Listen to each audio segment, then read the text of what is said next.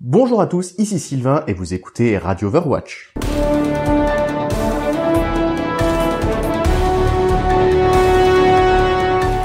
Jeff Kaplan, le producteur d'Overwatch, s'est exprimé dans la nuit du 21 au 22 décembre dans un nouveau message de dev où il revient sur l'année 2016 et évoque aussi l'année 2017. Après une phase de bêta, Overwatch est donc sorti en mai 2016.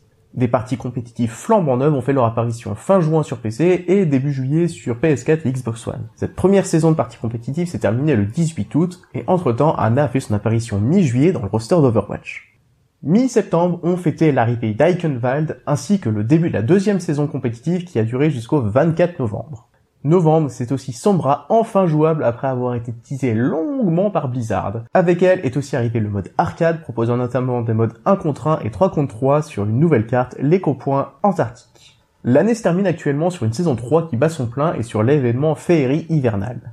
L'équipe adore travailler sur ses contenus événementiels et a eu de très bons retours sur les jeux d'été, Halloween et la féerie hivernale. Elle planche donc sur d'autres événements et Jeff Kaplan annonce que certains devraient nous surprendre. Pour ma part, je mets une pièce sur le Nouvel An chinois et la Saint-Valentin. 2016 a aussi été une année riche en équilibrage. En plus des modifications apportées à de nombreux personnages, on pense aussi au retrait de la possibilité d'avoir plusieurs fois le même héros en mode compétitif, mais aussi en partie rapide depuis quelques semaines.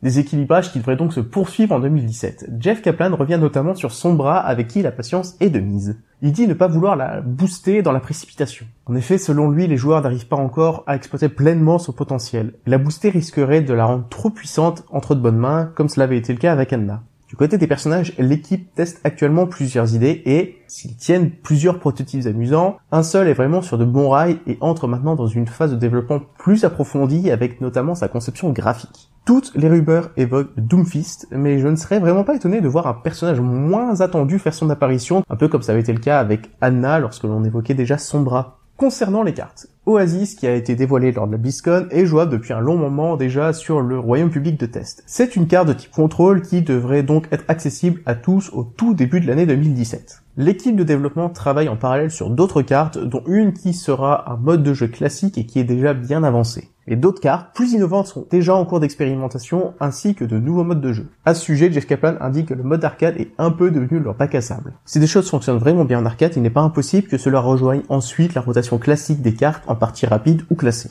Bref, je ne sais pas vous, mais moi j'ai vraiment hâte d'en voir plus. En 2017, des améliorations seront aussi apportées au mode spectateur. Le principal ajout évoqué est une carte disponible pour les spectateurs. Avec l'Overwatch League qui arrivera aussi en 2017, l'e-sport est forcément un chantier sur lequel ils doivent mettre beaucoup d'énergie en ce moment.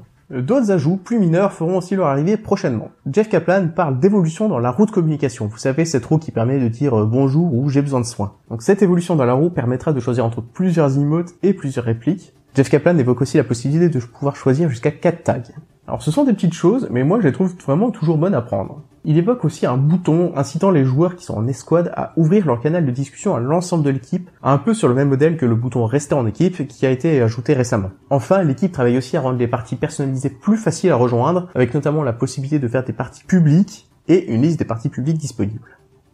Mais 2016, c'était aussi la première Coupe du Monde d'Overwatch, c'était aussi l'annonce de l'Overwatch League, c'était des courts-métrages magnifiques, autant de choses que j'ai hâte de voir revenir ou évoluer lors de l'année 2017.